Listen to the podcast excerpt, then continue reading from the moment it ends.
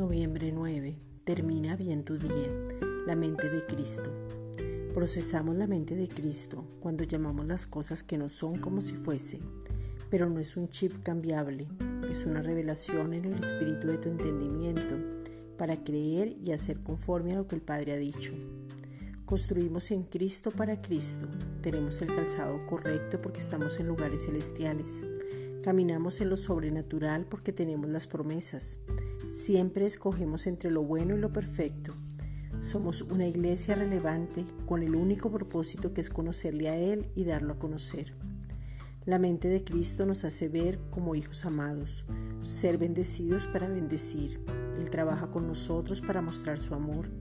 Es tiempo de la mies, es tiempo de cosechar, es tiempo de entender el misterio y los misterios, el tiempo y los tiempos, el crecimiento y la venida que está cerca.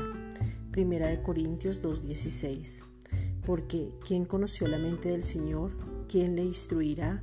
Mas nosotros tenemos la mente de Cristo. Esta es una reflexión dada por la Iglesia Gracia y Justicia.